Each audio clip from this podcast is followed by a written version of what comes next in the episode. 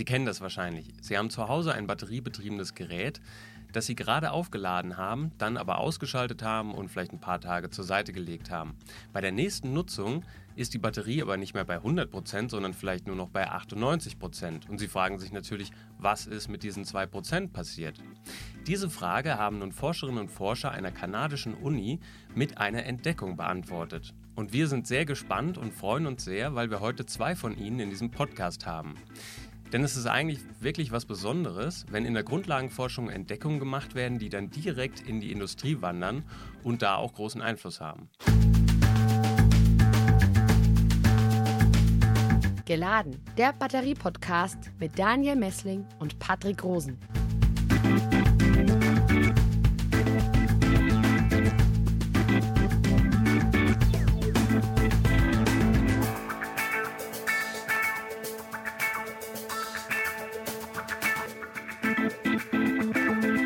Willkommen zu einer neuen Folge von Geladen, deinem Batterie-Podcast für Elektromobilität, Energiewende und Batterieforschung. Hallo Patrick. Grüß dich, Daniel. Bevor wir starten, liebes Publikum, Sie kennen das Spiel, lassen Sie uns ein Abo da und bewerten Sie unseren Podcast in Ihrer Podcast-App, in Spotify, in Apple und Google.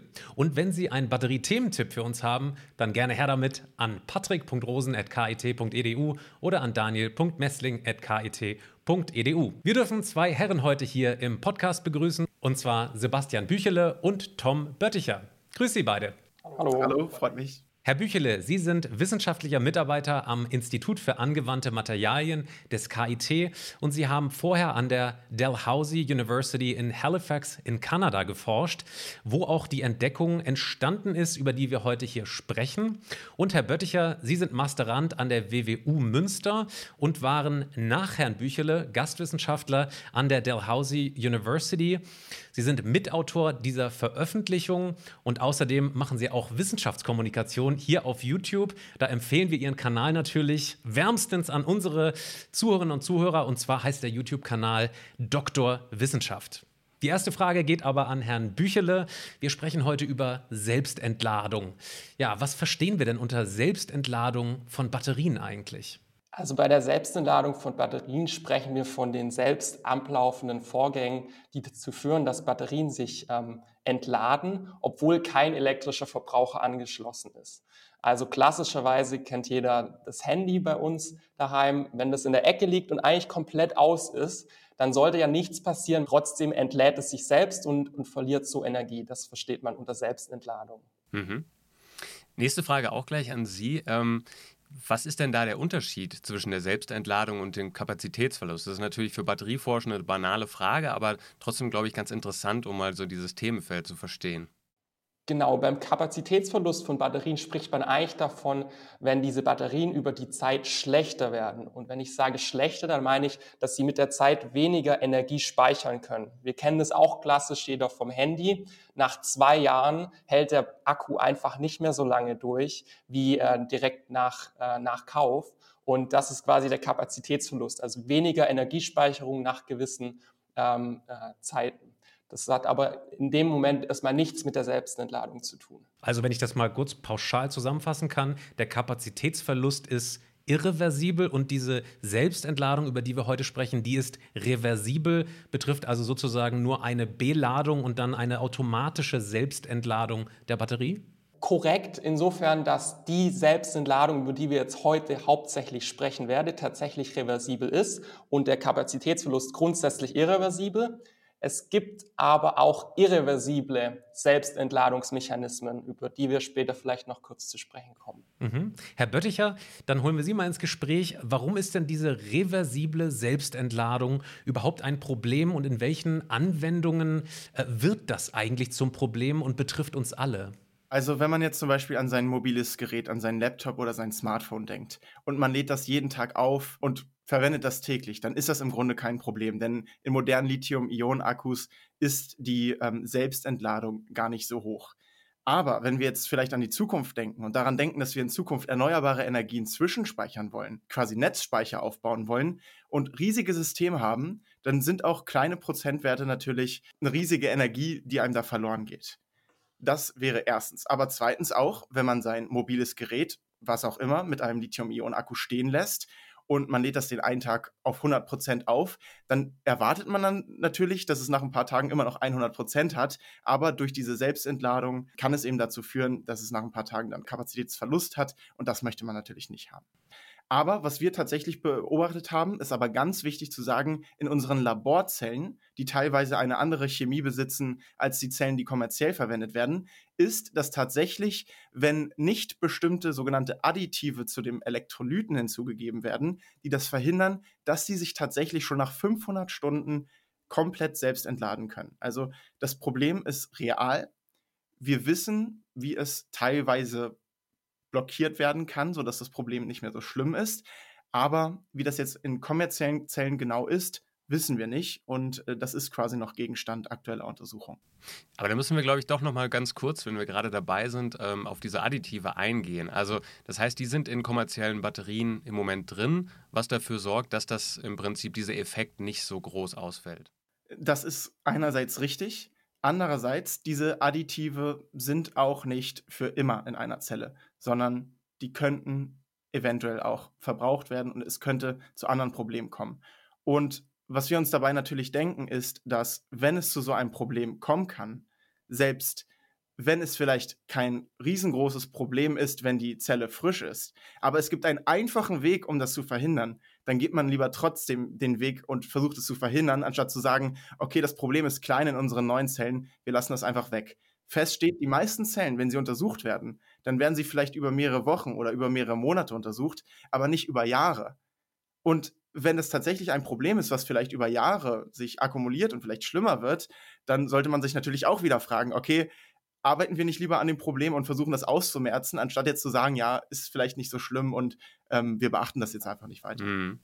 Aber jetzt haben wir ja schon gerade, sind wir schon tief eingestiegen sozusagen in, in die Batterie, in diesen Prozess. Können Sie das vielleicht nochmal ähm, erklären, wie dieser Prozess der äh, Selbstentladung genau abläuft, was da genau dann elektrochemisch passiert ähm, und vielleicht auch nochmal so ein bisschen diese Additive da in den Elektrolyten hervorheben? Ich würde dazu jetzt gleich noch ein, am besten eine kleine Übersicht geben, damit wir diese Selbstentladung nochmal aufsplitten.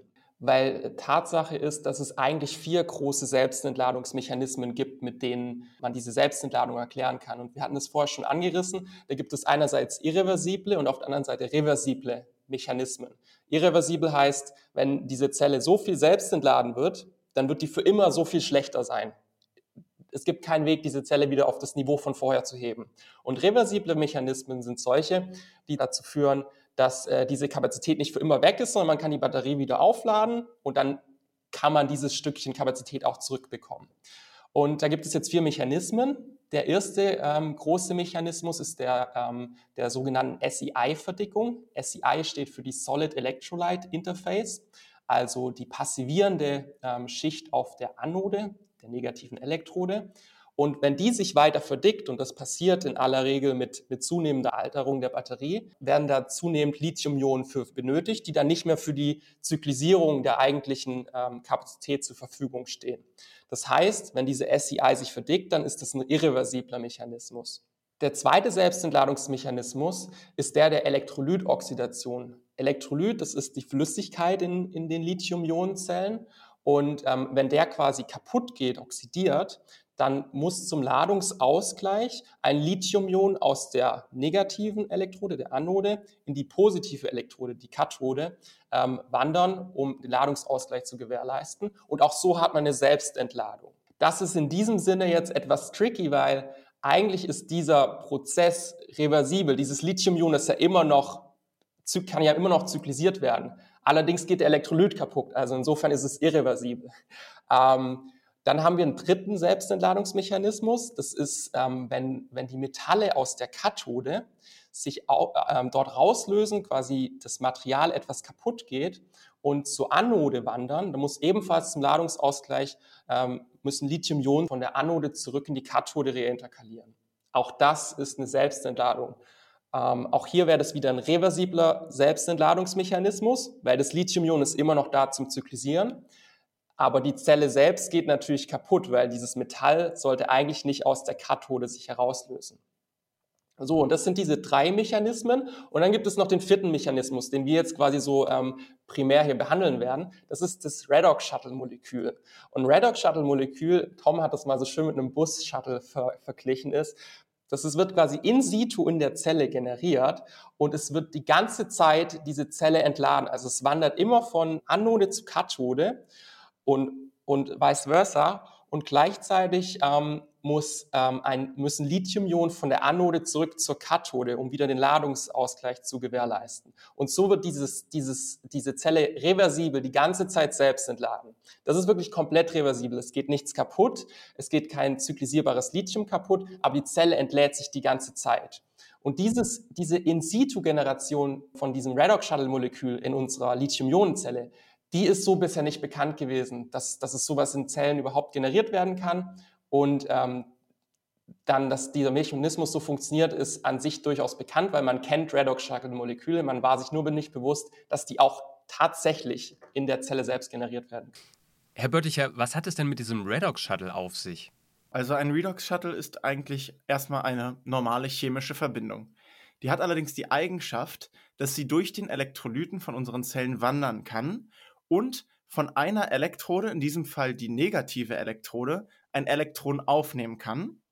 Und dann ist sie erstmal negativ geladen und dann kann sie durch den Elektrolyten zur positiven Elektrode wandern und gibt dieses Elektron dort wieder ab. Also man kann sagen, es transportiert quasi ein Elektron von der negativen Elektrode zur positiven Elektrode, allerdings nicht durch den externen Stromkreis oder so, sondern wirklich innerhalb der Zelle. Und die Besonderheit daran ist jetzt, oder die Folge davon ist, dass wir natürlich nicht einfach von irgendwo eine Ladung nehmen können, äh, die kommt aus dem Nichts und dann bringen wir die Ladung mal irgendwo anders hin, sondern es muss immer ein sogenannter Ladungsausgleich passieren. Das heißt, wenn ein negativ geladenes Teilchen von der negativen Elektrode zur positiven Elektrode muss, dann muss auch ein positives Teilchen folgen. Und das ist in dem Fall das Lithium-Ion. Und wenn jetzt Lithium-Ion aus der negativen Elektrode oder man sagt auch Anode ähm, zu der positiven Elektrode gehen, dann heißt das nichts anderes, als dass sich die Batteriezelle entlädt. Aber um das jetzt nochmal äh, ein bisschen zusammenzufassen, das ist jetzt tatsächlich auch die Art der Selbstentladung, äh, über die wir auch vorhin gesprochen haben, so ganz allgemein. Man legt das Handy irgendwie äh, in die Schublade und benutzt es erstmal nicht. Es ist sehr schwierig zu, zu sagen, weil wir sind natürlich, haben eine sehr, sehr dünne Datenbasis. Wir können nicht sagen, welche Hersteller was verwenden, welchen Elektrolyt, welche Additive haben sie. Ähm, den, den eigentlichen Grund für diese Selbstentladung mit in ihre Zelle verbaut, auf den wir nachher noch zu sprechen kommen. Ähm, das ist für uns unmöglich zu beantworten. Dann hängt es auch davon ab, wie viel von welchem Additiv ist in den Elektrolyten etc. Deshalb ist es sehr schwer für mich zu identifizieren, was jetzt in eurem Handy ähm, ganz speziell zur Selbstentladung führt. In unserem Paper, das wir gemacht haben, haben wir eine ähm, relativ schlaue Methode angewendet, die schon äh, von Menschen vorher angewendet wurde, die es erlaubt, reversible Kapazitätsverluste von irreversiblen zu trennen. Das heißt, wir konnten genau herausfinden, okay, diese Selbstentladung hier in unseren Zellen im Labor, die wird tatsächlich zum allergrößten Teil durch reversible Prozesse ausgelöst. Und vorher gab es keine Erklärung dafür. Das heißt, Sebastian hat sich auf die Suche gemacht und hat geguckt, woran das liegen könnte. Und vorher gab es schon die Vermutung, dass das vielleicht an diesem sogenannten Redox-Shuttle liegen könnte. Aber vorher wusste keiner, welches Redox-Shuttle das sein könnte. Aber der Sebastian hat es dann tatsächlich gefunden. Und äh, das ist im Grunde der Hauptgegenstand oder ähm, ja, das, das große Fazit des äh, Papers, das hier veröffentlicht wurde. Ja, die, die Selbstentladung hängt natürlich auch vom Batterietyp ab. Äh, wie ist das denn, um wie viel Prozent wird denn beispielsweise eine ähm, herkömmliche Lithium-Ionen-Batterie entladen, wenn sie jetzt ähm, zum Beispiel ein Jahr ausgeschaltet, also nicht benutzt, ähm, in, der, in der Schublade liegt? Wie ist da die, die Rate? Da gibt es verschiedene Zahlen und man muss natürlich immer bedenken, dass man hier keinen absoluten Wert nennen kann, der für jede Batteriezelle auf der Welt gilt, sondern verschiedene Hersteller benutzen verschiedene Zellchemien. Oft haben wir gar keine Einblicke darin, ähm, welche Zellchemien da jetzt genau von den Herstellern verwendet werden. Aber was wir wissen ist, dass es zum Beispiel, viele werden es schon gehört haben, zwei dominante Zellchemien äh, gibt, die sehr gerne verwendet werden. Das sind zum Beispiel äh, die NMC-Materialien, das Lithium, Nickel, Mangan, Kobaltoxid. Ähm, Und dann gibt es noch das Lithium-Eisenphosphat, kurz LFP. Das sind auch die beiden Zellchemien, ähm, die sich vorher angeguckt wurde. Und man hat dort gesehen, dass sich die LFP-Zellen tatsächlich schneller entladen, wenn keine von diesen Additiven verwendet werden, als NMC-Zellen, die untersucht wurden. Also da gibt es definitiv Unterschiede. Und auch gibt es Unterschiede, wenn man verschiedene sogenannte Leitsalze in dem Elektrolyten verwendet. Das sind Lithiumsalze, die quasi die ionische Leitfähigkeit von dem Elektrolyten erhöhen, ähm, wozu der ja am Ende da ist. Also da gibt es tatsächlich Unterschiede und es ist schwer zu sagen. Aber wenn man mal so in die Literatur guckt, dann sieht man, dass die Leute typischerweise von einer typischen Selbstentladung von Lithium-Ionen-Akkus von drei bis fünf Prozent pro Monat sprechen. Ja, das heißt, es ist erstmal gering, es ist kein großes Problem, denn man weiß, Lithium-Ionen-Akkus neigen schon zu einer relativ geringen Selbstentladung. Aber jetzt muss man sich auch vorstellen, okay, für die einzelne Anwendung ist es, wie gesagt, vielleicht kein großes Problem. Aber für die Zellhersteller, die die ähm, Zellen erstmal aufladen müssen, in, im großen Maßstab in ihren Fabriken, da summiert sich ein, ein, ein riesiger Kapazitätsverlust und natürlich auch, ähm, wenn man diese ganzen Kapazitätsverluste von den Endverbrauchern zusammenrechnen würde, aber vor allem auch, wenn man dann später an die Netzspeicher denkt, äh, was ich vorhin schon erwähnt habe. Mhm. Können Sie uns vielleicht an dieser Stelle noch mal ganz kurz sagen, wie groß ist denn dieses Forschungsgebiet eigentlich? Wie viele Leute haben sich damit beschäftigt mit Selbstentladung von Batterien? Wir haben hier eigentlich im Podcast immer so mitgenommen, das ist eigentlich gar kein Thema mehr so richtig oder war eigentlich kein Thema? Ich glaube, das erklärt mein erstes Paper ganz gut. Ähm, das ist quasi nach dem Motto geschrieben, hey Wissenschaft, hier, da gibt es ein Problem, glaubt uns, dass es wirklich da ist. Also ich habe die vier genannten Mechanismen ähm, untersucht, nachdem wir eine hohe Selbstentladung bei unseren LFP-Graphitzellen gesehen haben. Dann haben wir das auch systematisch für NMC-Graphitzellen gemacht. Und wenn man dann einfach mal diese vier Mechanismen anlegt und sich anguckt, okay, um diesen, diese Selbstentladung, also die reine Quantität, wie viel da Kapazität verloren gegangen ist, um die zu erklären, da reichen diese drei Mechanismen von diesem Metallauflösen, der Elektrolytoxidation und ähm, der SCI-Verdickung einfach nicht aus. Also man könnte die ganz einfach nachweisen dann in der Zelle, weil ganz viel von dem Elektrolyten kaputt gehen müsste, sogar mehr als in eigentlich in der Zelle vorhanden ist, weil die SCI super dick werden müsste und so weiter. Ähm, und weil man diese Metalle auch auf der Anode nachweisen könnte. Das heißt, es blieb nur diese vierte Möglichkeit übrig. Und das ist quasi Gegenstand meines ersten Papers. Es muss ein solches Redox-Shuttle-Molekül geben. Und da waren wir so ähm, relativ isoliert. Also es gab wenig Gruppen, die sich dafür interessiert haben oder das auch irgendwie auf dem Schirm hatten, dass es so ein Problem geben könnte. Ähm, weswegen das, das weltweit wenig, wenig, ähm, wenig Forschungsgruppen behandeln. Was allerdings vorher bekannt war, waren diese Redox-Shuttle-Moleküle. Also man kannte vorher schon Redox-Shuttle-Moleküle, die wurden in der Wissenschaft auch schon verwendet in Lithium-Ionen-Zellen, allerdings zum Überladungsschutz. Das ist eine ganz, cooles, äh, ganz coole Idee. Ich weiß nicht, inwiefern das in irgendeiner kommerziellen Zelle relevant ist, aber gemäß dem Fall, passiert natürlich nicht, aber gemäß dem Fall, mein Batteriemanagementsystem fällt komplett aus und überlädt die Zelle komplett, dann wäre ein Redox-Shuttle-Molekül, das mit Absicht zum Elektrolyt als additiv zugegeben wäre, könnte dafür sorgen, dass die Zelle ab einer gewissen Spannung, zum Beispiel 4,3 Volt höher gehen klassische kommerzielle Lithium-Ionen-Zellen nicht, anfängt die Zelle die ganze Zeit zu entladen. Das heißt, selbst wenn man die weiter auflädt, also Strom hinzufügt, lädt, geht die Kapazität nicht weiter hoch und die Spannung geht nicht weiter hoch. Und so kann man quasi diese Zelle intrinsisch sicher machen. Ähm, selbst wenn alle äußeren Umstände dagegen sind. Ähm, also insofern waren solche Redox-Shuttle-Moleküle schon bekannt, aber eben nicht, dass sie in situ generiert werden können in der Zelle. Ja, wir hier beim Exzellenzcluster forschen ja an Postlithium-Batterien, also beispielsweise Natrium, Magnesium, Calcium. Da würde mich jetzt natürlich auch interessieren, wie sind denn da die Entladeraten? Gibt es da schon Daten dazu? Also ich höre jetzt raus, das ist im Prinzip ein Feld, das hat, wird kaum beackert so. Ähm, das ist dann wahrscheinlich schwierig, oder? Da tatsächlich auch Erkenntnisse zu haben. Die Lithium-Ionen-Akkus sind, wie gesagt, schon relativ bekannt dafür, dass die Selbstentladerate gering ist. Das ist tatsächlich bei vielen Post-Lithium-Batterien ein riesengroßes Problem, zum Beispiel von ähm, Schwefel-Akkus. In unserer Studie haben wir nicht untersucht, äh, ob dieses Phänomen, gerade dieses spezielle Molekül, was wir uns jetzt angeguckt haben, auch auf andere Zelltypen zutrifft. Aber was wir wissen ist, dass wir äh, einen Mechanismus vorgeschlagen haben, wie dieses Shuttle-Molekül entsteht. Und ähm, was dort ganz klar ist, dass es eben durch typische Zellchemien entsteht, die wirklich auch nur in Lithium-Ionen-Akkus vorkommen. Das heißt, wir gehen nicht davon aus, dass dieses spezielle Shuttle jetzt wirklich ein großes Problem auch für andere Batteriechemien ist. Dann kommen wir an dieser Stelle endlich mal dann auf Ihre Erkenntnis, auf die große Erkenntnis, die ja wirklich weltweit für Aufsehen erregt hat, äh, Aufsehen gesorgt hat, zu sprechen. Äh, ja, Herr Büchele, stellen Sie doch mal ganz kurz vor, was ist denn jetzt diese herausragende Erkenntnis, die Sie äh, da in Kanada sozusagen, von der Sie berichten können? Genau, und da muss ich jetzt auch direkt das ganze Team ins Boot holen, weil es ist natürlich keine Einzelleistung von mir. Das, das absolute Gegenteil ist der Fall. Es ist ein absolutes Team. Ähm, ich habe quasi dieses Redox-Shuttle-Molekül dann identifiziert, dass es generiert wird in der Zelle. Und dann bin ich auch schon wieder abgereist aus Kanada. Und dann waren es meine, mein Professor, der Michael Metzger, und ganz besonders meine Kollegin Anu Adamson, der Tom Bötticher, der mir nachgefolgt ist, ähm, die äh, herausgefunden haben, dass dieses Molekül, das da entsteht, von dem Klebeband in den Batteriezellen herrührt. Also klassisch werden diese Batteriezellen ähm, äh, zum Beispiel diese zylindrischen Zellen aufgerollt, wie eine Sushi-Rolle.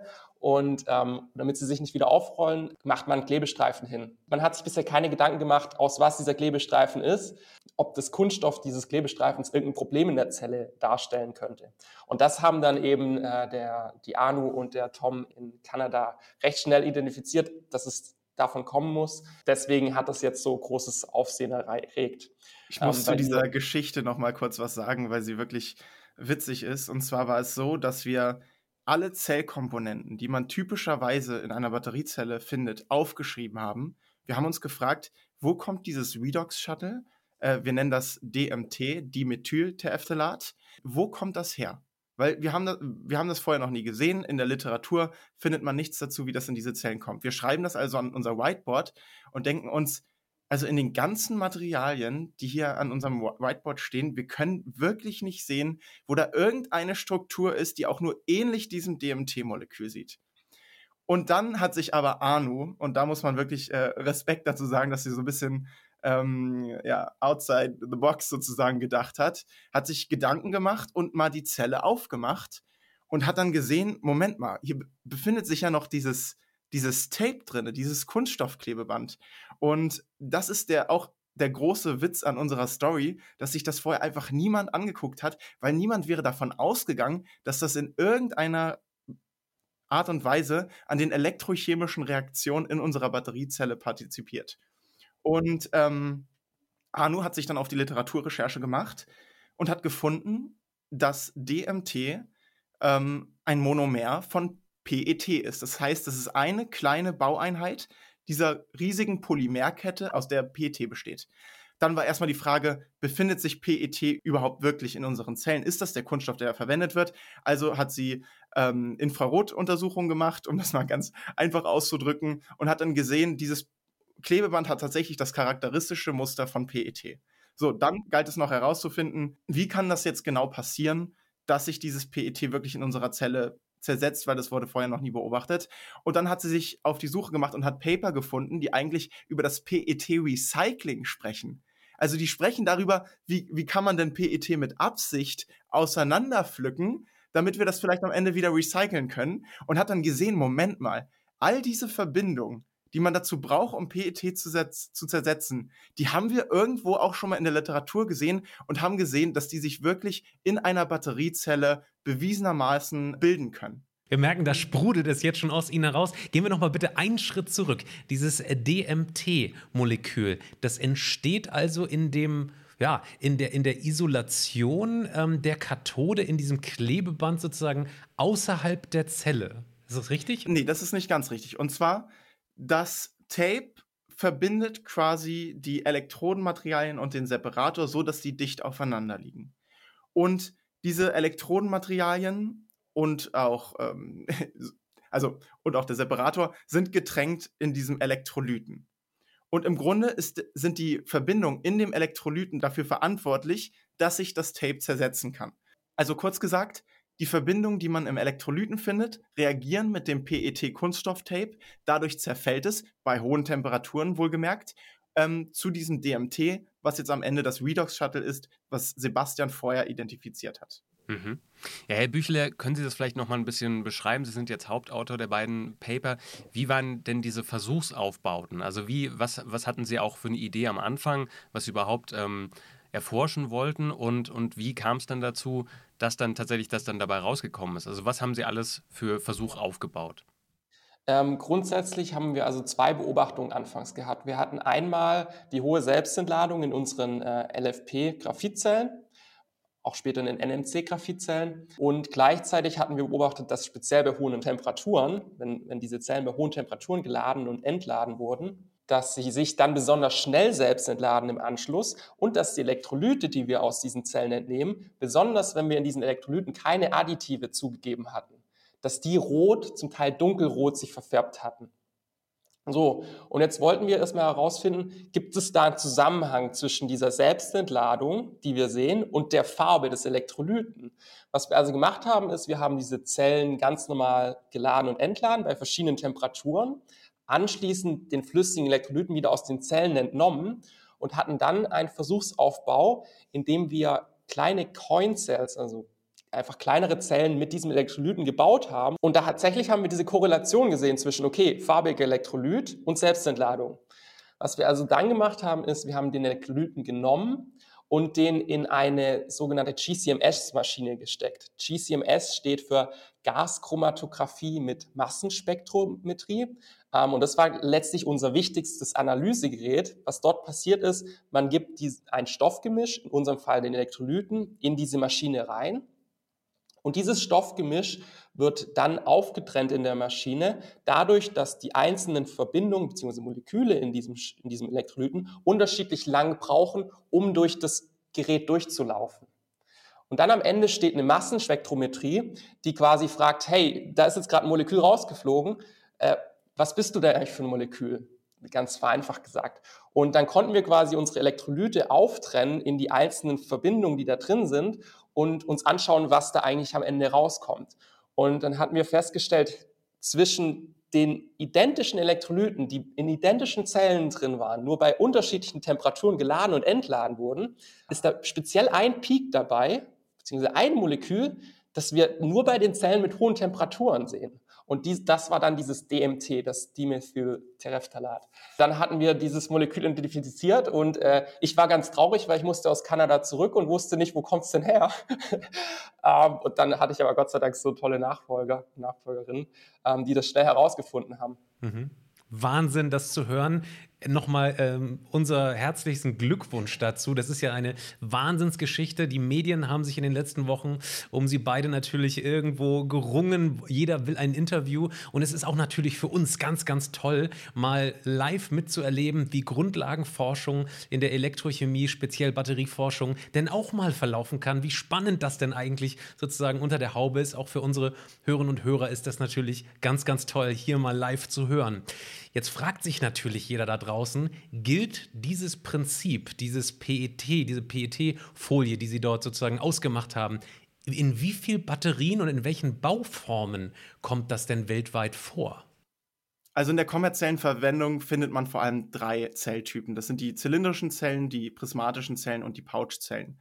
Und was man eben sehen kann, ist, dass in all diesen drei Zelltypen Kunststofffolie verwendet werden kann, um diese Elektrodenmaterialien und den Separator aufeinander zu stacken, das heißt festzuhalten, wie ich das eben schon einmal beschrieben habe. Das heißt, diese Folie wird wirklich in vielen Zellen verwendet. Es gibt auch spezielle Verfahren, äh, bei denen man sich erlaubt, äh, mit hohen Temperaturen diese Elektrodenmaterialien ähm, sozusagen zusammenzukleben, aber das ist im Grunde die gängige Art und Weise, wie das gemacht wird. Das heißt, wir am Anfang, als wir das entdeckt haben mit dem PET, weil, wie gesagt, vorher niemand drauf geachtet hat. Wir wussten gar nicht, ob das ein großes Problem ist. Aber wir haben dann nach und nach herausgefunden, oh, diese Kunststofffolien und speziell PET, das wird wirklich in verdammt vielen Zellen angewendet. Wir haben mit verschiedenen Firmen gesprochen und ähm, ja, die, wir waren teilweise wirklich verwundert, weil die haben uns dann nach und nach erzählt, ja, wir verwenden PET. Denn PET ist ein sehr günstiger Kunststoff und darf liegt es einfach nahe, den zu verwenden, denn das ist ja kein aktives Material. Das muss ja eigentlich nicht von besonders hoher Qualität sein, sondern das ist ein Klebeband, das alles zusammenhält. Das soll seinen Job machen und fertig. Und wie gesagt, vorher hat sich niemand angeguckt, ob das vielleicht auch an diesen ungewollten chemischen Reaktionen teilhaben könnte. Wir wissen jetzt, ja, tut es. Mhm. Sie haben vorhin äh, von Temperaturen aber auch gesprochen, von unterschiedlichen, bei denen Sie das getestet haben. Ähm, was gibt es denn da für Unterschiede, wann dann diese, tatsächlich diese Reaktion dann mit dem Klebeband erfolgt? Also diese unerwünschte Reaktion, die wird beschleunigt durch hohe Temperaturen. Und was wir jetzt natürlich ähm, uns angucken, sind Zellen, wie gesagt, ähm, über ein paar Wochen. Wir gucken uns jetzt nicht an, wie sieht es bei Zellen aus über Jahre, weil dafür ist die Zeit einfach zu kurz. Was wir also wissen, okay, es entsteht bei hohen Temperaturen, aber normalerweise in der Batteriechemie sind hohe Temperaturen ein guter Indikator für das, was in Zellen passieren könnte, auch über eine sehr hohe Lebenszeit. Das heißt, wir können nicht ausschließen, dass sich dieses DMT auch in alten Zellen bei Raumtemperatur oder bei etwas höheren Temperaturen entwickelt. Aber was wir gesehen haben, ist, bei 70 Grad spätestens entwickelt es sich auf jeden Fall. Wobei wir auch Versuche mit 55 Grad Celsius Elektrolyten gemacht haben. Auch da war es schon ein, eindeutig. Ähm, ja, wie gesagt, wir nutzen das einfach, um die ganzen Prozesse zu beschleunigen, weil wir nicht ein Jahr warten wollen im Labor, bis wir was sehen. genau. Aber, um das noch dazu zu sagen, in diesem Paper, wovon ich gesprochen habe, wo wir, ähm, mit dem wir herausgefunden haben, nach welchem Mechanismus sich PET zersetzen kann. Auch dort wurden hohe Temperaturen angewendet. Sonst hat diese Methode nicht funktioniert. Mhm. Und ich wette, die ersten Stimmen aus der Industrie, die bei Ihnen angeklopft haben oder direkt nach Veröffentlichung dieser Paper sozusagen zu Ihnen gekommen sind, die wollen wissen, gibt es denn Alternativen zu dieser Folie? Also grundsätzlich ist das natürlich auch erstmal eine Frage, die wir uns auch selbst stellen mussten. Denn alle unsere Zellen, die wir im Labor verwendet haben, hatten PET.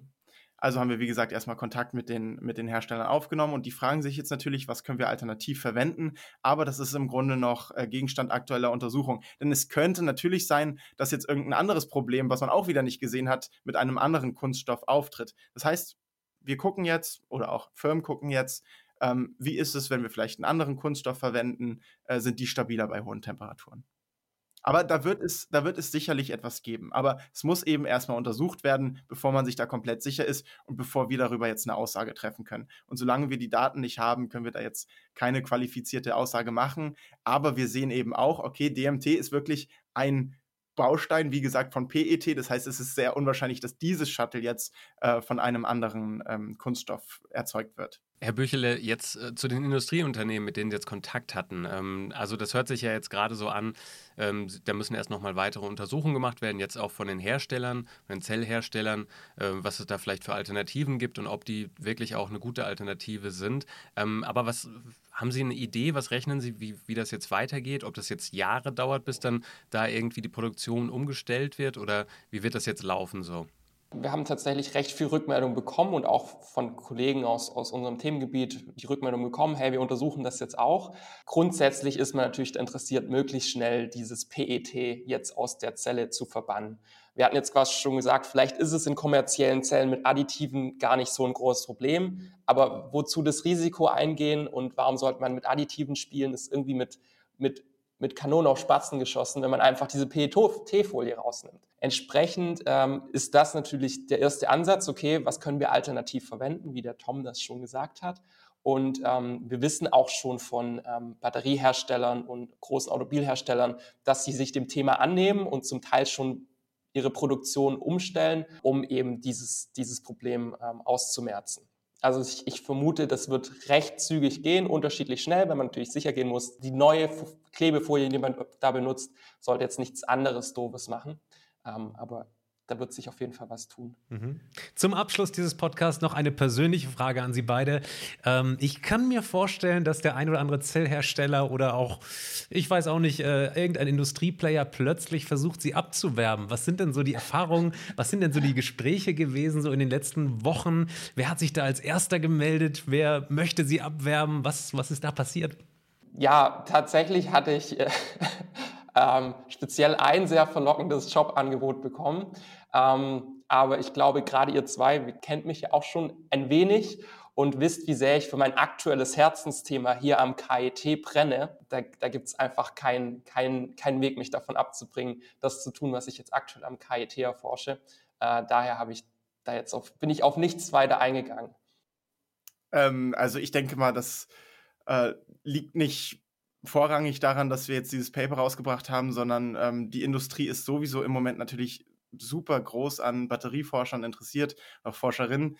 Und ähm, gut, da wir da jetzt in Kanada gearbeitet haben, was sowieso ein recht bekannter Forschungskreis ist, ähm, hoffen wir natürlich, dass es auch in Zukunft äh, so läuft ähm, mit, den, mit den Jobangeboten. Aber erstmal wollen Sebastian und ich uns weiter auf unsere ähm, wissenschaftliche Karriere in der, in der ja, staatlichen Forschung quasi ähm, austoben und mal schauen, was danach kommt. Absolut richtige Antwort. Vielen, vielen Dank fürs Zuhören, liebe Zuschauerinnen und Zuschauer. Besten Dank auch für Ihre Zeit und Expertise, Herr Büchele und Herr Bötticher. Ja, wenn Sie jetzt da draußen noch Fragen haben, dann melden Sie sich gerne bei mir, patrick.rosen.kit.edu oder bei daniel.messling.kit.edu. Oder wenn Sie die Diskussion auf Twitter verfolgen wollen, dort at helmholtz-ulm oder at clusterpolis.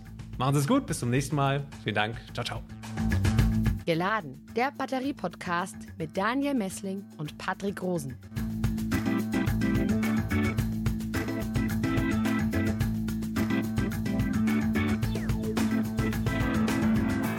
Podcast wurde produziert vom Center for Electrochemical Energy Storage Ulm und Karlsruhe, kurz Celeste einer Forschungsplattform des Karlsruher Instituts für Technologie, der Universität Ulm und des Zentrums für Sonnenenergie und Wasserstoffforschung Baden-Württemberg.